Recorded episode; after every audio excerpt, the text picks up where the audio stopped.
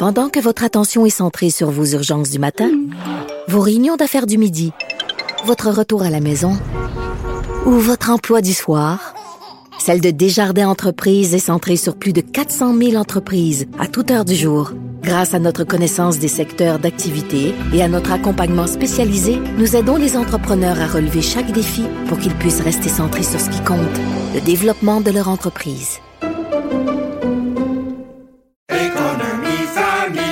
Ici Ricardo. Et Émilie, marchand d'IGA. On a envie de vous inspirer à bien manger. À moins de 5 la portion. Suffit de repérer les produits valeurs sûres et de les cuisiner avec une de nos recettes. Les valeurs sûres, c'est bien pensé, hein? Bien sûr! Détails sur IGA.net. Quand on s'estime sur le mot, Mario Dumont. on, on parle plus de ce qui devrait être fait. Là. c'est quelque chose qui se construit. Isabelle Maréchal. Il y aura toujours des gens qui vont pas aimer ça. Il y a- il y aura toujours des gens qui vont trouver Arte. La rencontre, Maréchal Dumont. Bonjour Isabelle. Bonjour Mario. Tu veux me parler de cette euh, cette sortie euh, de la- la- l'ancienne gagnante de la voix, Valérie Carpentier, euh, qui raconte sa dépendance euh, à des médicaments, en fait, euh, à des, des, des stimulants, et qui, bon, clairement, euh, va pas bien, a pas nécessairement bien été ces derniers temps, mais euh, qui, euh, bon, euh, dit, euh, voici ce, voici ce que- contre quoi je me bats là, présentement pour m'en sortir. Voilà, tout à fait. C'est vraiment un cri du cœur qui m'a qui m'a touchée. Elle parle d'émotions, euh, elle parle d'un mélange d'émotions qu'elle vit en ce moment. Ça va de la honte à la peur, du soulagement aussi, parce qu'elle elle explique qu'elle a flushé ses, médicaments dans, les toilettes, sa prescription d'un médicament qui s'appelle Adderall, qui est connu pour euh, être euh, donné à ceux qui ont des problèmes de troubles de l'attention. Il peut être donné également dans d'autres situations, mais normalement, c'est pas supposé avoir de la grosse dépendance comme ça. c'est ce qu'on dit, en tout cas. En tout cas, elle, elle a vécu beaucoup d'anxiété par rapport à tout ça, mais surtout de la dépendance et énormément d'effets secondaires. Et pourquoi je voulais te parler de ça? Ben, d'abord, ça touche beaucoup de gens. hein. Les problèmes d'insomnie, euh, c'est documenté. Il y a de plus en plus de gens qui sont obligés de, qui dépendent de, de somnifères ou autres médicaments analgésiques pour dormir ou calmer une douleur, euh, une douleur physique souvent, hein, comme la maladie chronique peut en, en causer, ou une douleur psychologique. Et ce qui est dommage, Mario, tu vois, c'est que je trouve que notre société aujourd'hui, au lieu de traiter les bobos, là, elle, elle les endort.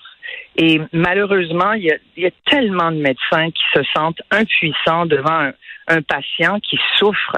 Moi, je peux te le dire parce que pendant des années, j'ai- j'ai mal, j'ai souffert de migraines chroniques. Euh, ça t'empêche de dormir, ça t'empêche de vivre. T'as mal à la tête, tu veux mourir, Mario. Et heureusement, j'ai réussi à trouver un neurologue après des années de recherche, un neurologue qui m'a littéralement sauvé la vie. Je te jure, il y a, un moment là dont je me souviendrai toute ma vie où je me suis vue je me suis vue puis je me suis dit là j'ai plus de force parce que c'est très c'est très souffrant souffrir c'est le cas de le dire c'est très épuisant devrais-je dire c'est épuisant t'en peux plus c'est du matin au soir puis tu sais moi je continuais à travailler ben, je suis sûre que les gens là, qui écoutent se disent oh mon dieu je, je me reconnais dans ce qu'elle dit parce que les gens essayent de continuer parce que c'est un une dou- la douleur se voit pas tu comprends? C'est pas comme tu te promènes pas avec des béquilles là t'as pas un plâtre c'est quelque chose qui tu saignes pas c'est pour ça que je te dis les médecins quand ça saigne c'est facile tu mets un pansement tu fais des points de suture tu vas à l'hôpital on te traite on sait exactement quoi faire. Mais dans le cas de la douleur chronique ou dans le cas d'insomnie comme la jeune Valérie euh, Carpentier le dit euh, dans toutes ces, ces maladies puis il y en aura de plus en plus ça peut également être des maladies auto-immunes dont, on sait qu'elles sont de plus en plus nombreuses et malheureusement peu documentées mais là, les patients se retrouvent face à eux-mêmes. Et devant la douleur, je vais te dire, tu ferais n'importe quoi. là. Moi, j'en étais au vaudou. Tu m'aurais dit, tu sais, si tu gobes telle pilule, là, ça, ça va marcher. J'ai- à peu près tout essayé. Euh, J'ai résisté. J'ai réussi à résister aux narcotiques, aux- parce que je, je me suis rendu compte à un moment donné que je n'étais plus capable de réfléchir. Je- ça t'endort complètement, t'es plus toi-même. Euh, je trouve ça épouvantable que notre société en soit rendue là. C'est un abus, sais, l'abus de médicaments, là, que ce soit pour traiter un problème de sommeil, une insomnie ou toute autre douleur, ça peut pas passer par des opioïdes et des narcotiques, tu comprends? On se souvient de la crise du fentanyl. les gens meurent avec ça. Hmm. reste que, bon, euh, la question est de savoir est-ce qu'on est... Euh, est-ce qu'on distribue trop vite? Là? Prenons là, euh, tout ce qui se prend à l'école pour améliorer la concentration. Euh, je les nommerai pas, mais les parents les connaissent. Il y en a une couple là, qui sont qui sont euh, des, des noms connus. Euh, T'entends beaucoup de parents dire ben ça, euh, ça a changé là, ça a changé l'école, ça a changé les possibles. Mon jeune était toujours distrait, euh, c'était impossible. La réussite scolaire est devenue possible le jour où on lui a prescrit cette médication là. De l'autre côté, tu regardes les chiffres, tu compares Québec reste du Canada, ou, tu dis ok mais ça n'a pas de bon sens au Québec, on évite de prescrire ça, on en prescrit beaucoup plus ben, qu'ailleurs. Ben, tu fais référence au Ritalin entre autres et ben, autres médicaments du genre, tu as raison. Non, mais dire, par rapport. Puis on, on, a prescrit plus qu'ailleurs. Puis on a prescrit de plus en plus, d'année en année, l'augmentation des quantités de comprimés consommés par nos jeunes. C'est phénoménal. C'est des taux d'augmentation annuels euh, à peine croyables. Donc là, c'est là qu'on a de la misère à balancer ça, à dire, ouais, pour certains enfants, il n'y a pas de doute que c'est nécessaire. Maintenant, est-ce qu'on est, euh, trop prompt à, à prescrire ça? Mais moi, je pense que c'est clairement un gros oui.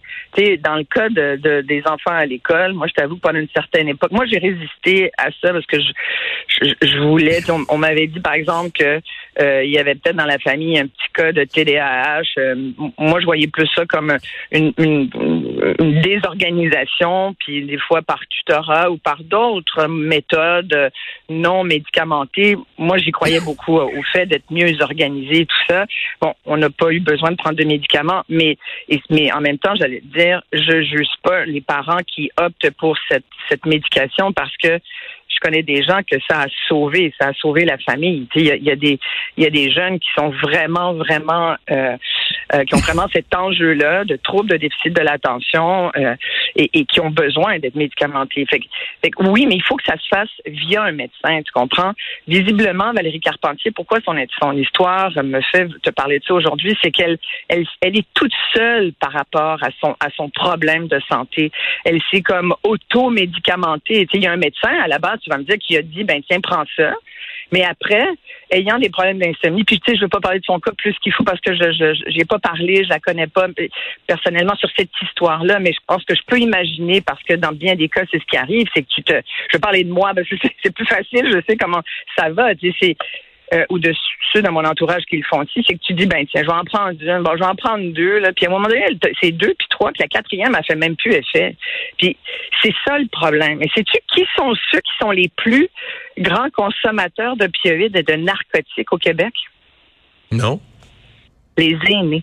Ah oui, Nos ben, aînés, on les endort. On on sait déjà pas où les mettre. On ne sait plus dans quel corridor ou dans quel CHSLD les parquer. Fait que et, puis quand tu sonnes la cloche on a tellement pas de bras pour aller les soulager qu'on dit oh mon dieu. Fait que là c'est la petite pilule puis s'il peut dormir longtemps, moi je trouve ça épouvantable, épouvantable. Après quelle autre euh, quelle autre clientèle euh, euh, très fervente de ce genre de, médicaments? Malheureusement, c'est les étudiants qui en prennent beaucoup pour rester éveillés parce qu'ils doivent être.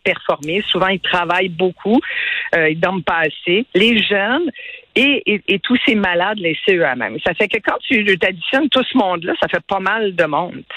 Puis ça peut ça peut pas être une façon de soulager la douleur. Moi, je déplore qu'au Québec, on, les patients qui souffrent soient laissés à eux-mêmes et que le système de santé, qu'on nourrit quand même à coups de, de, gros dollars, soit pas capable de, de mieux gérer la douleur. On est la douleur chronique au Québec, là, c'est le parent pauvre de toutes les maladies.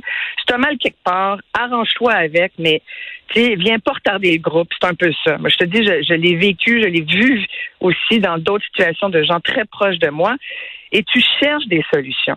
Euh, ce que je voulais aussi rajouter, c'est que dans le cas de Valérie Carpentier, elle, explique le, son arrêt cold turkey, puis je comprends qu'elle était juste plus capable, puis ça a été l'espèce de dernière chance. Elle dit là, je, le fais, là, je flush, puis c'est ben, comme ça, elle, elle, a pris son, son, dernier pot de pilule, puis elle l'a mis dans, dans la toilette. Exact. Elle a dit c'est assez, là, je suis plus capable, j'ai trop d'effets secondaires. Mais tu sais, je, je, vérifiais ça cet après-midi, puis je regardais, c'est l'arrêt cold turkey, là, ce qu'on appelle d'un froide, c'est-à-dire t'arrêtes d'un coup. Euh, ça peut avoir des effets ça aussi, hein, parce que là, son système, oui. c'est comme une accoutumance. Euh, Peut-être quelque chose qui est mieux de faire avec, de s'asseoir avec le médecin, de dire je veux arrêter progressivement que de les. Complètement. Complètement. Et c'est pour ça qu'elle souffle. Elle doit, elle doit trouver que c'est difficile parce que puis c'est rarement un succès. Sincèrement, les gens qui nous écoutent là, si vous avez envie de faire ça, puis ça peut être comme pour arrêter la cigarette que comme pour arrêter euh, de l'oxycodone ben c'est mieux de le faire dans, contrôlé par un, un, praticien, idéalement un médecin, une infirmière ou, ou, ou même un ami à la rigueur, tu sais, qui va t'aider à, à ne pas baisser radicalement ta médication parce que là, effectivement, tu peux avoir des problèmes. Et tu sais, je te parlais de, de ces analgésiques. Tu sais, c'est devenu aujourd'hui, tu sais, la codéine, la morphine, l'oxy, l'oxycodone. tu t'en trouvais sur Internet aujourd'hui. Tu n'as même plus besoin de passer par un médecin. Le fentanyl, idem. Tu sais, je rappelle que le fentanyl, c'est quand même un opioïde mortel. C'est un analgésique hyper puissant. Écoute, c'est 20 à 40 fois plus fort que l'héroïne C'est, comme, ça se peut juste pas. Puis les gens en prennent comme ça parce qu'ils n'ont pas d'autre issue. Quand tu as mal, tu es prêt à faire n'importe quoi. Et, c'est bien malheureux. Moi, tu sais, il y a des cliniques de la douleur au Québec, il y en a peu. Les listes d'attente, devine combien de temps? J'ose pas imaginer. Ans. deux ans. Deux ans. Deux ans minimalement, puis c'est à peu près la même chose si tu veux avoir accès à un psychiatre. C'est deux à trois ans. La pédopsychiatrie, même chose. T'es mieux de dire que ton jeune a une envie euh, très vive de s'enlever la vie pour que là, soudainement, les lumières du système s'allument, puis que peut-être le CLSC t'appelle rapidement. Mais tu vas rentrer dans le système, tu vas rester 24 heures, on va dire, OK, ben, il n'y a pas de passage à l'acte immédiat, il semble correct, on va te donner une prescription, puis tu vas ressortir. T'sais, ça peut pas être comme ça qu'on gère ce problème-là. Et les problèmes de santé mentale, c'est beaucoup des problèmes de douleur. Hein. Puis là, je te parle beaucoup de douleur physique, mais la douleur psychologique. Et ça a déjà été moins de 10% des consultations médicales. Je parlais à un médecin dernièrement qui, agit dans ce secteur-là qui me disait c'est 50% maintenant des consultations. C'est quelque chose, c'est un, un, vrai coût maintenant de la santé, c'est incroyable. Puis un psychologue, on va dire, ben, tu sais, va avoir un psychologue, ça coûte 150 de l'heure tout le monde qui a des assurances payées par l'employeur pour se permettre ce, ce genre de traitement-là. Fait qu'il y a comme pas d'issue. Je te raconte ça, puis je me dis, mon Dieu, ça va être tellement décourageant pour les gens là, qui, qui souffrent. Moi, j'ai réussi, j'ai fini finalement, j'ai moins de migraines, puis je, je souffre moins. Euh, de temps en temps, ça revient, puis je me, j'ai comme un, une espèce de, de panique là, qui me reprend parce que je me dis, oh mon Dieu, je peux pas revivre ça. Mais j'ai des gens très près de moi qui, en ce moment, prennent ce genre de médication et je m'inquiète pour eux. Et, et, et j'aimerais qu'on parle de ça beaucoup plus, Mario. Merci, Isabelle. Merci à, à toi. À demain. Au revoir. À